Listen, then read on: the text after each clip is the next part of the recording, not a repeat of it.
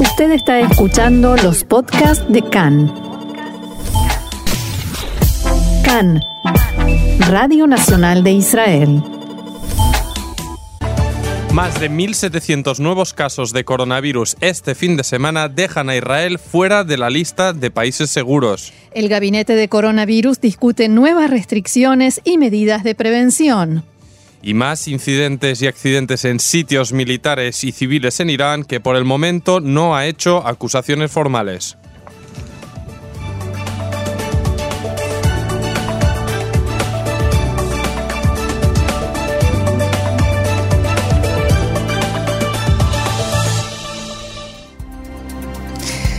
Vamos entonces al desarrollo de la información que comienza con coronavirus. Las cifras de contagios lamentablemente siguen al alza y ahora también el número de enfermos graves y los conectados a respiradores. Ayer fallecieron debido al virus cuatro personas.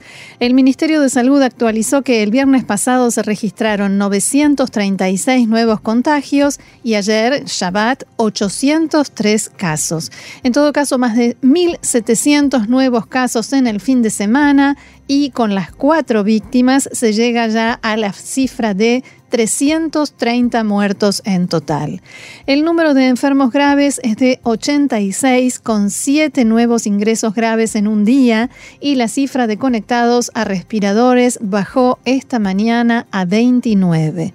La cifra total de infectados activos en Israel es de 11.189. Solo ayer se realizaron más de 16.300 exámenes para detectar COVID-19. Entre los países desarrollados, Israel se posicionó ayer en el número 3 en relación con nuevos casos por millón de habitantes, solo superado por Estados Unidos y Chile. Nos hemos ido del final de la tabla a los primeros lugares, que en este caso no es ningún honor, sino todo lo contrario. Sí, sí.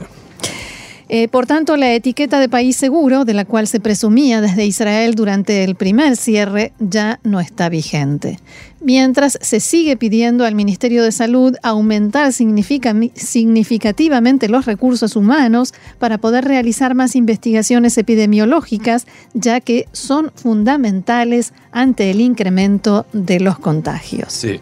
Y es que actualmente hay solo 29 doctores especializados en epidemiología en Israel y desde la Organización de Doctores de la Salud Pública se pide añadir otros 30 profesionales de esta especialización, es decir, doblar el equipo. Respecto a un caso de 11 enfermos detectados en un mismo edificio aquí en Tel Aviv, dieron positivo sin haber tenido síntoma alguno previamente lo que da fe de la importancia de realizar pruebas eh, rutinarias aleatorias y debido al empeoramiento de la situación que venimos comentando, desde mañana se prohibirá la entrada de israelíes a la isla de Chipre, ni siquiera habiendo realizado el test previamente.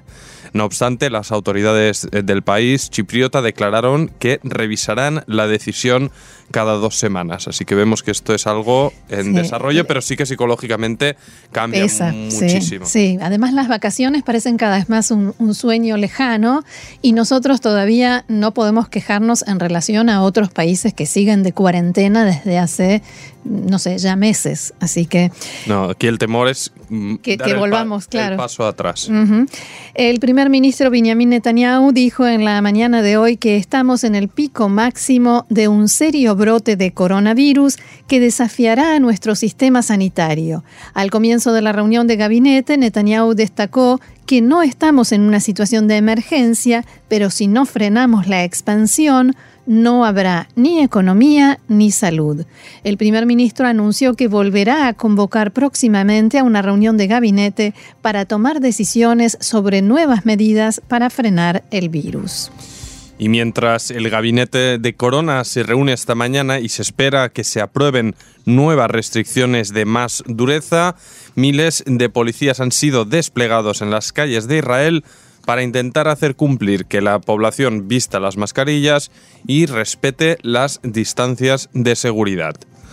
entre las medidas que se esperan anunciar y que conoceremos, no sé si tal vez en el directo. sí, pues ya quizás alcancemos en este programa y si no... Si no, mañana las actualizaremos, pero se prevé que sea la limitación de la agrupación de personas a un máximo de 50 en salas de eventos y casamientos, lo que ha levantado denuncias del sector porque alegan que supondrá de facto nuevamente su paralización.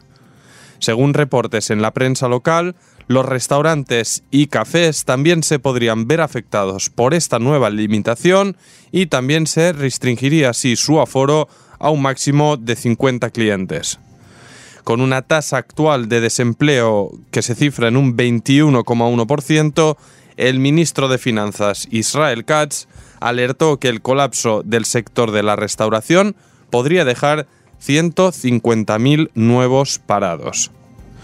Esta mañana se reportó también que en una yeshiva de Bnei Brak se dieron 160 casos positivos de COVID y hay sospechas de que residentes en zonas ultraortodoxas podrían haberse hecho test por vías no oficiales para evitar que aumenten las cifras y que sus barrios vuelvan a ser puestos bajo cierre. Un reporte del Centro Nacional de Información sobre el Corona alertó que la pasada semana se doblaron los casos en Jerusalén, con la mayor concentración en las zonas ultraortodoxas y en los barrios árabes del este de la ciudad. Ante este continuo ascenso, miles de israelíes recibieron durante este fin de semana en sus smartphones alertas para ingresar de inmediato a cuarentena tras aprobarse, recordemos, la semana pasada en la Knesset una versión reducida de la ley de seguimiento de celulares por parte del Servicio de Seguridad Nacional. Al parecer, tras recibirlos, muchos llamaron al Ministerio de Sanidad para apelar esta petición, pero la línea de atención colapsó por la cantidad de llamadas recibidas. Mucha gente decía, es cierto, yo di positivo, pero estuve solo. No, me pueden, no le pueden decir a tal o cual persona que eh, tiene que entrar en eh, cuarentena porque estuvo conmigo, porque no estuve. O al revés, me están diciendo que yo estuve en este lugar a tal hora y no estuve y las líneas no funcionaban. Así que eh, el comienzo es un poco caótico, veremos eh, si mejora con el correr de los días. Vamos a ver.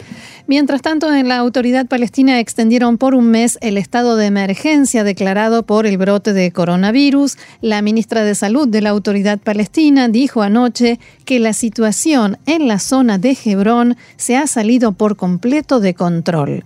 En las últimas horas, dos habitantes de Hebrón fallecieron, víctimas de COVID-19, un hombre de 40 años y uno de 70. Con ello, son 14 los fallecidos en jurisdicción de la autoridad palestina, 12 de ellos en la última semana. Y el presidente de la Comisión de Defensa y Relaciones Exteriores de la Knesset, el parlamentario Tzvi Hauser, deberá estar en aislamiento hasta el lunes próximo debido a que un empleado de la asesoría letrada de la comisión recibió resultado positivo en el test de COVID. También el director de la comisión y otros empleados deben estar en cuarentena. Y la ministra de Igualdad Social y Tercera Edad, Meirav Cohen, también entrará en aislamiento porque la ayudante de docente en el jardín de infantes de su hija enfermó de corona. Si bien teóricamente no está obligada a entrar en aislamiento, la ministra decidió hacerlo como medida de precaución y así reducir los riesgos para quienes la rodean. El presidente Rubén Rivlin, el ministro de Defensa Benny Gantz y el comandante en jefe de Tzal, Aviv Kojavi, no tendrán que estar en cuarentena a pesar de que coincidieron en un acto con el comandante de Gendarmería Yaakov Shabtai, que dio positivo en la prueba de COVID-19. Así se los hizo saber el Ministerio de Salud después de realizar una investigación epidemiológica. Los cuatro participaron el jueves en el acto recordatorio de los caídos en el operativo Margen Protector que se llevó a cabo en el Monte Herzl en Jerusalén y pude ver las imágenes todos tenían puesta la mascarilla, todos estuvieron mínimo a dos metros de distancia uno del otro durante todo el tiempo. Realmente fueron muy estrictos y evidentemente el resultado, o sea, dio buen resultado. Eh, Y seguimos con la noticia. El ministro de Seguridad Pública, Amir Ohana, se reunió en dos ocasiones con Shabtai en las últimas dos semanas y está en aislamiento hasta el domingo próximo, a pesar de que el test que le dieron dio negativo. Bien, y vamos con más información polémica y es que el ministro sin cartera, si se, se le denomina, Tzahi Anekbi del partido Likud, encendió la polémica con declaraciones que hizo este fin de semana y que no finalizaron siquiera después que publicó dos mensajes de disculpa.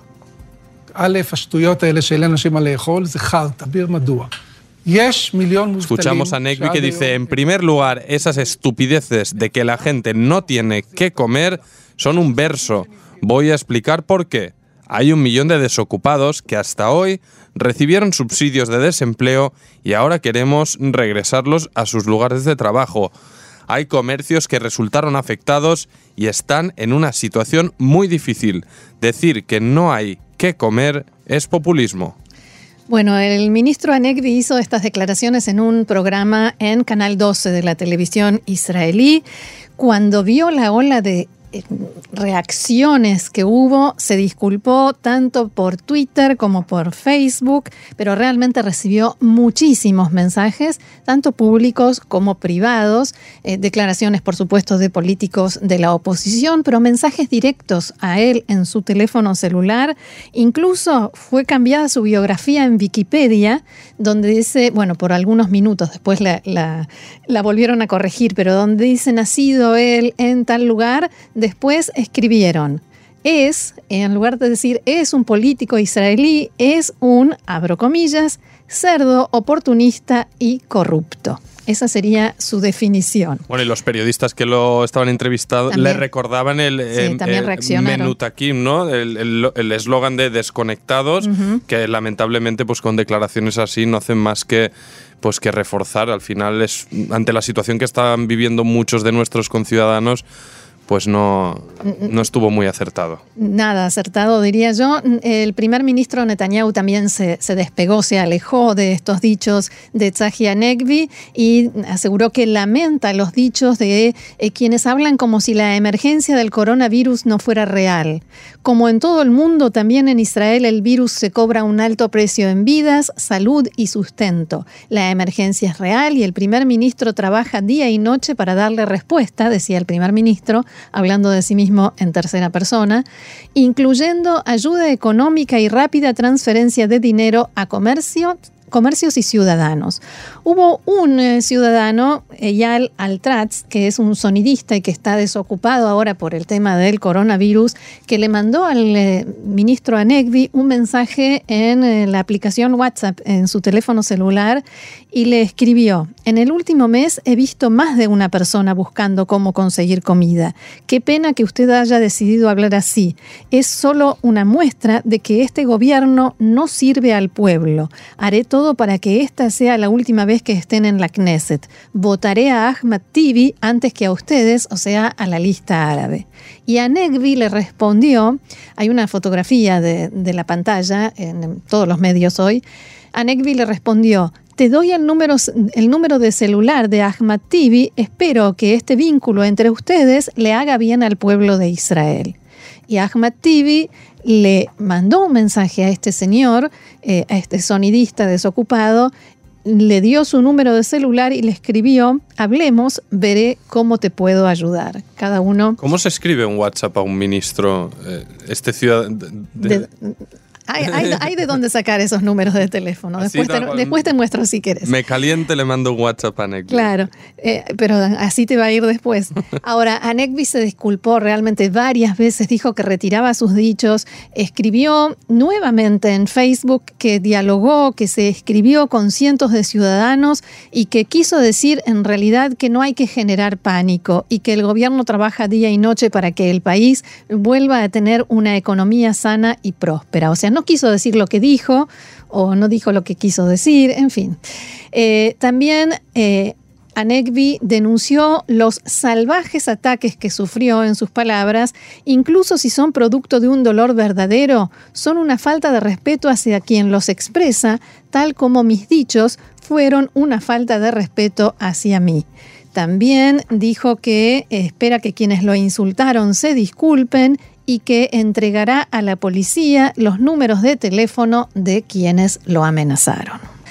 Y toda esta crisis del coronavirus, crisis tanto sanitaria como económica, no se encuentra en, tiempos de un gobierno de coalición o de supuesta unidad, eh, que todos sabemos cómo llegamos a él, mm, con dos primeros ministros, el primer ministro Benjamin Netanyahu y el primer ministro alterno Benny Gantz, que mm, todo el tiempo se dan a conocer, digamos, rencillas, peleas, desacuerdos, amenazas de desmantelar la coalición una de las últimas fue durante una reunión de gabinete en momentos en que Benny Gantz, el primer ministro alterno y ministro de Defensa, escribió un mensaje en su cuenta de Twitter en el que reclamaba darle al Ministerio de Defensa el manejo de la crisis del corona.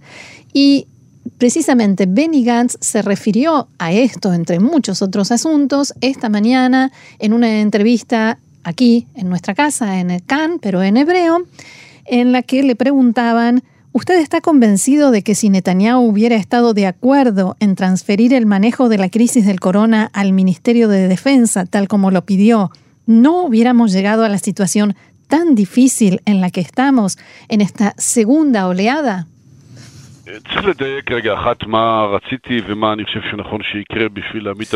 Escuchamos a Gantz que dice, primero, es preciso aclarar que qué quise decir con mis palabras.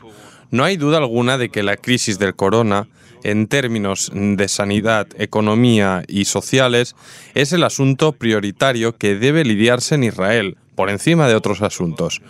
¿Cómo afrontar el corona, la crisis social y la crisis económica? ¿Qué es lo que queremos que ocurra? Seguiremos ocupándonos de ello durante esta semana con serenidad. El manejo de la crisis debe lidiarse desde el primer ministro conjuntamente con el Consejo de Seguridad Nacional y el Gabinete de Corona. Esto se deriva a dos partes. Por un lado, el Ministerio de Salud, que es el regulador sanitario todas las indicaciones y limitaciones referentes a la salud deben quedar en sus manos. Nosotros, como aparato de seguridad, le asistimos, dijo, mandamos personal de tecnología y otros rubros. Lo que nosotros propusimos en esta propuesta que comentaba Roxana es utilizar el aparato de defensa del país, es decir, Tzal, el ejército y Picuda Oref, defensa civil. La defensa civil para mejorar el servicio. A fin de cuentas, quien cuida a los ciudadanos son las autoridades locales. ¿Y quién tiene mejor capacidad para trabajar con ellas? Pues justamente Picuda Oref. Nosotros no pedimos que se nos otorgue ninguna capacidad especial, solo tareas operacionales. Queremos ser un operador, no un regulador. En definitiva, ayudamos y pedimos ampliar nuestras capacidades de ayuda lo máximo posible. Netanyahu respondió a esta petición con gran enfado, incluso con amenazas de desmontar el gobierno e ir a elecciones. ¿Usted cree que no es capaz de hacerlo?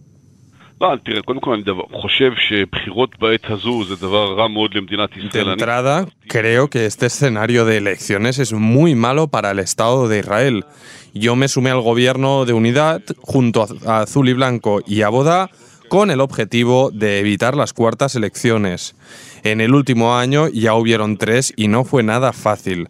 Creo que en esta situación hay que alejar al país de elecciones. Lo importante es afrontar el corona y la economía, las dificultades en la sociedad israelí. Todo ello mientras cuidamos de la seguridad en todos los frentes hay enormes desafíos. Pero en lo referente a la economía, el primer ministro Netanyahu y el ministro de Finanzas Israel Katz pretenden aprobar un presupuesto de un año, eh, de dos años, perdón, que contradice lo que se firmó en el acuerdo de coalición.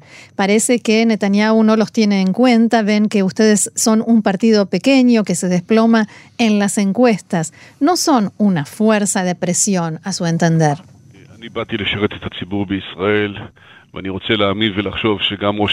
Yo vine aquí para servir al pueblo de Israel y quiero creer que del mismo modo lo hacen el primer ministro Netanyahu e Israel Katz, así como el resto de integrantes del gobierno. La pregunta no es qué presupuesto pasamos, sino cuál es el plan económico que exige el país en estos tiempos. Y quisiera aclarar. El corona estará para el próximo año o año y medio y hay que afrontarlo conjuntamente. Supondrá tres meses planificar el presupuesto. Lo importante es que haya un plan estable, amplio, que proteja al sector productivo y a los empleadores. Si se aprueba un presupuesto para un solo año, ¿ustedes van a votar en contra y se retirarán del gobierno? No digo nada al respecto de qué haremos. Lo que sí digo es lo que creo que debería ocurrir. Debemos comportarnos de modo responsable. Pensad, por ejemplo, en el propietario de un restaurante. ¿Está diciendo que es algo irresponsable aprobar un presupuesto de tres meses?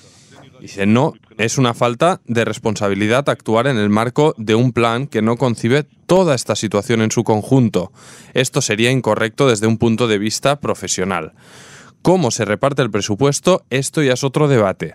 Hay que mirar a toda esta etapa en su conjunto.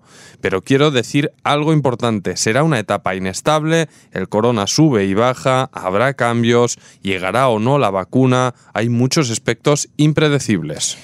Como no termina de contestar a la pregunta, la formularé de otro modo. ¿Estaría dispuesto Azul y Blanco a aceptar un presupuesto de ahora hasta el, hasta el final de 2020 a cambio de retrasar la agenda de la anexión, o sea, la anexión de territorios que se iba a anunciar el primero de julio, hasta después de las elecciones en Estados Unidos?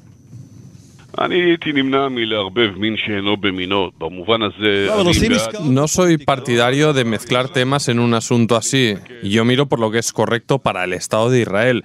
Creo que el plan de Trump es bueno. No estoy de acuerdo con algún punto, pero sí con la mayoría. ¿Eso incluye establecer un Estado palestino? Dije que estoy a favor de la separación de los palestinos. Y le pregunta, ¿pero esto supone establecer un país? Y dice, yo supongo que en lo que respecta a los palestinos, si lo quieren llamar a eso, Estado o imperio, allá ellos. Y, continúa, está bien, pero veamos qué es lo que le preocupa a la mayoría de israelíes en la calle. La mayoría no están dispuestos a asumir el riesgo de un Estado palestino no desarmado, conectado a Jordania, sin capacidad de controlar qué ocurre ahí y que suponga una amenaza para Israel. Desde, desde, este ángulo, nadie de nosotros quiere asumir este reto de seguridad. La mayoría de nosotros tampoco quiere controlar a los palestinos, administrar sus escuelas, centros médicos, zonas industriales, recogida de basura, etc. Esto lo deberían manejar ellos.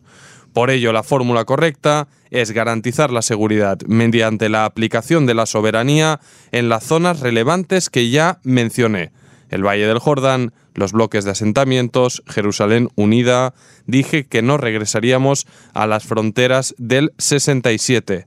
Y junto a ello, trabajar en la separación de los palestinos y a que no permitiremos convertirnos en un Estado binacional.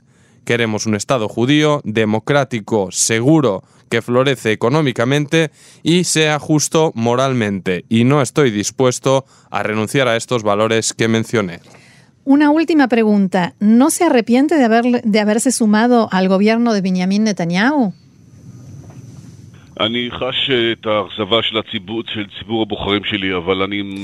recuerdo al público y a ti que no estamos en la misma situación de la campaña electoral. Invertimos billones de shekel para mejorar el sistema, las diferencias económicas y sociales y la situación sanitaria. Ante una situación tan grave que decidí decidí no ir a la contra. Pero usted pudo haber llegado a la negociación con Netanyahu junto con lo que era el Partido Azul y Blanco en aquel momento y con Meir Cohen como presidente de la Knesset, Meir Cohen de Yesh Atid, eh, y haber avanzado para evitar que, con la ley, para evitar que un parlamentario imputado en causas judiciales pueda ejercer como primer ministro y entonces invitar a Netanyahu a negociar el gobierno de unidad.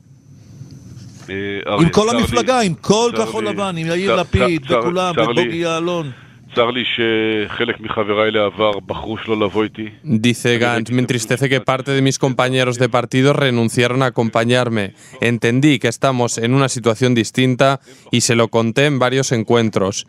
Ellos, la Pit y Yalon, optaron por separarse, lo que debilitó mis capacidades de negociación. Y ahora la situación es más dura. Ellos decidieron y yo decidí seguir adelante. Creo que hay acuerdos que se deben aceptar y seguiré trabajando para el bien del Estado de Israel. Cada día que logre algo bueno es otro día que dormiré mejor por la noche, terminaba Benny Gantz. Bien, y todo parece indicar que Benny Gantz sigue tratando de convencer a sus propios partidarios de que hizo lo correcto y que estuvo bien eh, al tomar la decisión de unirse a este gobierno. Ellos insisten con que están logrando cambiar algunas cosas. Por supuesto, como suele suceder, el tiempo dirá. Seguimos adelante con más información porque pasan cosas raras en Irán.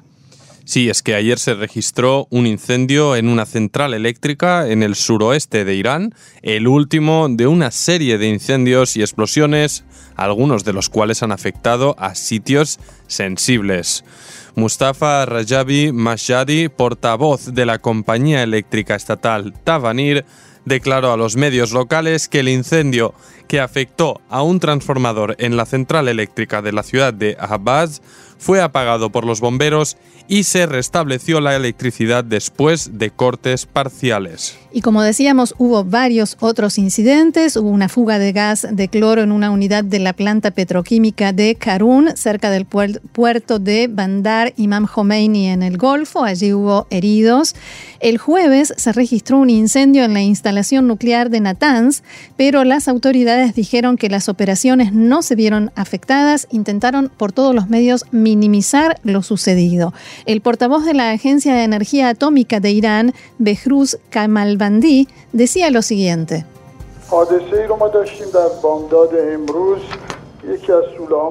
Hubo un incidente. Uno de los cobertizos en construcción en el área abierta de Natanz sufrió daños y se está investigando. Por supuesto, es un cobertizo al aire libre, sin ningún material nuclear y no hay contaminación. Desafortunadamente hubo algunos rumores en medios hostiles sobre contaminación que de ninguna manera son ciertos. Kamal Bandi también rechazó la posibilidad de que se produzca a continuación contaminación nuclear porque dijo que ese reactor, esa zona estaba inactiva.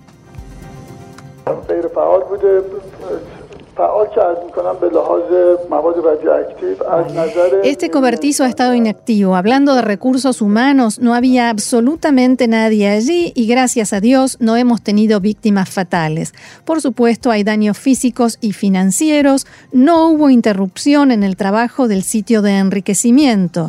Gracias a Dios, el sitio continúa su trabajo como antes.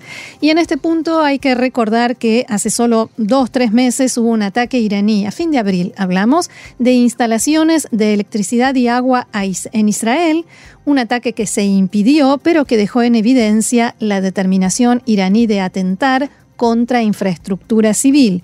Y a continuación vino un ataque que en la prensa internacional se adjudicó a Israel contra un puerto iraní que creó un gran embotellamiento. Con todo este contexto de cinco incidentes previos y este antecedente de lo que sucedió entre Irán e Israel, en Cannes dialogaron con un experto en la materia, experto en inteligencia, en cuestiones de defensa, el periodista de The New York Times y del diario israelí Yediot Aharonot, doctor Ronen Bergman, que eh, decía... Em, que no todos los incidentes son iguales en Vegadol. Así es.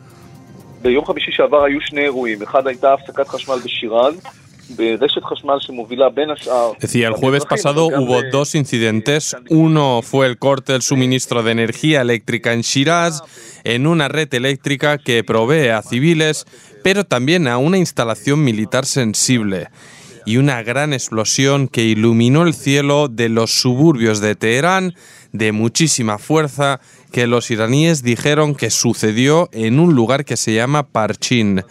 Parchin es una fábrica identificada con una instalación vinculada al engranaje nuclear iraní y que allí se sospecha, una sospecha que se confrontó en los documentos que el Mossad trajo en el archivo nuclear iraní, que se hicieron ensayos con explosivos de alta velocidad que son necesarios para producir una ojiva nuclear.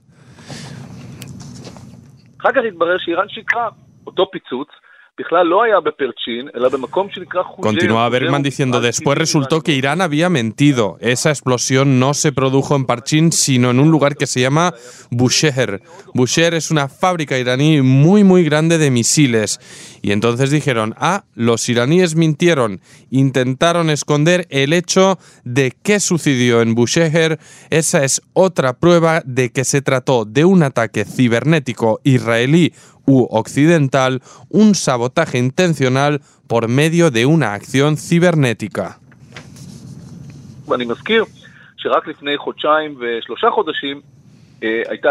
Debo recordar que tan solo hace dos, tres meses hubo un ataque iraní a fin de abril de instalaciones de electricidad y agua en Israel, un ataque que se impidió, pero dejó en evidencia la determinación iraní de atentar contra infraestructura civil.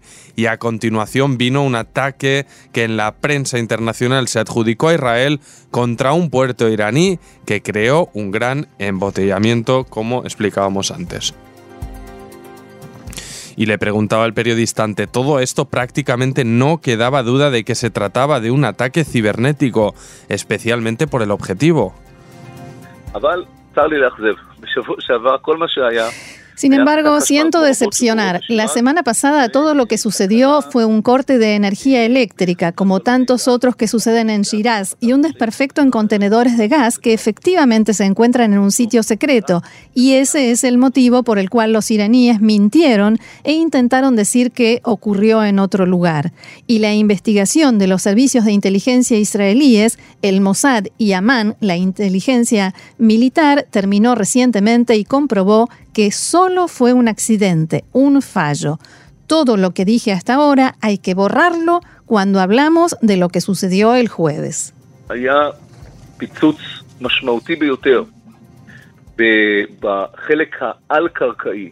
El jueves hubo una explosión sumamente significativa en la parte de la instalación de Natanz que se encuentra sobre la Tierra. Natanz es la instalación grande y la más importante y central del engranaje nuclear de Irán. Hay allí una sección que se ocupa de lo que se denomina equilibrio de centrifugadoras. Las centrifugadoras de gas son un sistema de cilindros rotativos interconectados y el equilibrio en esto es sumamente importante. Y esa es una instalación muy, muy importante para Irán. La explosión destruyó ese mecanismo, no toda la instalación de Natanz, sino ese dispositivo importante y sofisticado de equilibrio de las centrifugadoras.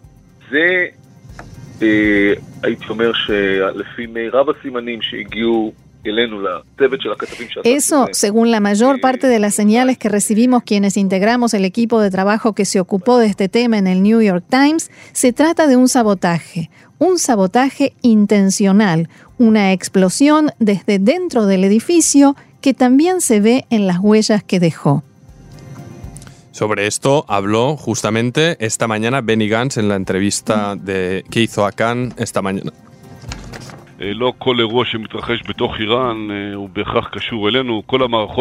No todo lo que sucede dentro de Irán necesariamente tiene que ver con nosotros. Todos los sistemas son muy complejos, tienen restricciones de seguridad muy altas. No estoy seguro que sepan manejarlas en forma óptima todo el tiempo y no relacionaría todo con Israel.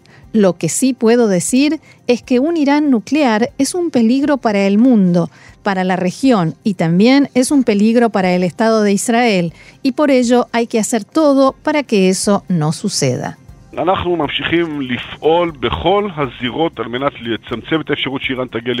Nosotros seguimos actuando en todos los frentes para reducir la posibilidad de que Irán llegue a tener armamento nuclear. Actuamos contra Irán en todos sus intentos de concretar envíos de arma y sus intentos de desestabilizar la región y continuaremos haciéndolo porque eso forma parte de nuestra forma de preservar la seguridad, no solo aquí y ahora, sino donde fuere y dentro de dos, tres, cinco Y debemos hacerlo porque eso, pero eso no significa que esa política que llevamos adelante haya que relacionarla con todo lo que sucede aquí o allá. Y nosotros seguimos adelante con el tema que veníamos tratando, todos estos misteriosos incidentes que se producen en Irán. Citábamos al periodista doctor Ronen Bergman, que decía que Irán quiere mantener un perfil bajo y por eso no hay eh, acusaciones directas, ningún factor oficial. Sí, hubo fuentes, hubo citas de fuentes iraníes, incluso en Cannes, pero ningún factor oficial dijo fue Israel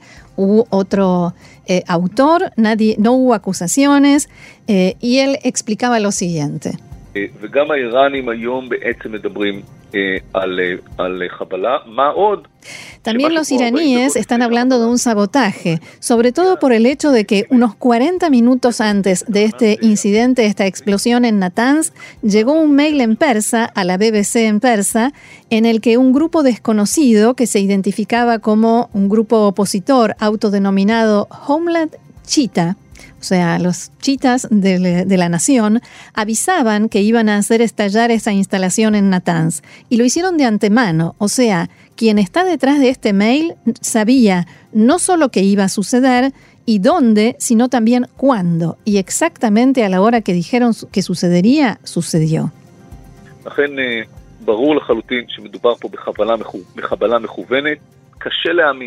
Por tanto, está completamente claro que se trata de un sabotaje intencional. Es difícil creer que se trata de un sabotaje cibernético, como varios medios aseguran.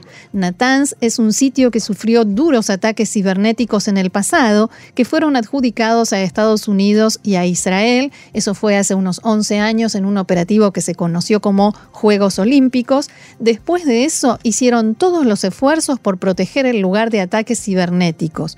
Cuesta creer que se tratara de un ataque cibernético por las imágenes que se ven en las que se ven que la explosión fue desde adentro, hay que pensar en otras posibilidades, como cómo fue que de todas maneras ese lugar explotó desde adentro. Y le preguntaban entonces si ese grupo de, oposición, ese Homeland Cheetahs... Sonaba, muy poco creíble. Sí, pero sabían, tenían la información de antemano de todos modos. ¿Es conocido?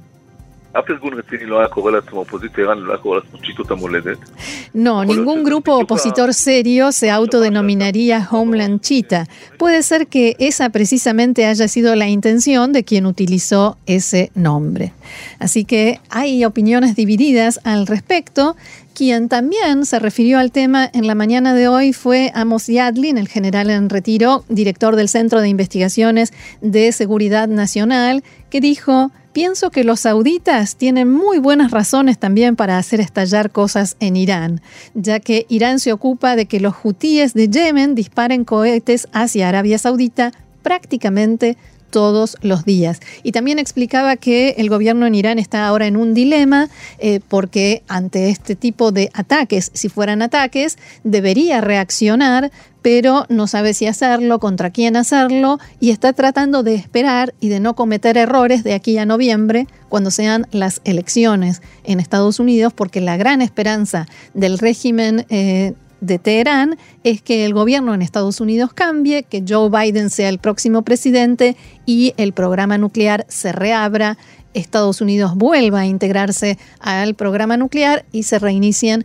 negociaciones para ver cómo queda el asunto. Y sobre todo que se levanten las sanciones que hasta ahora han sido muy efectivas y han puesto a Irán en serios problemas económicos.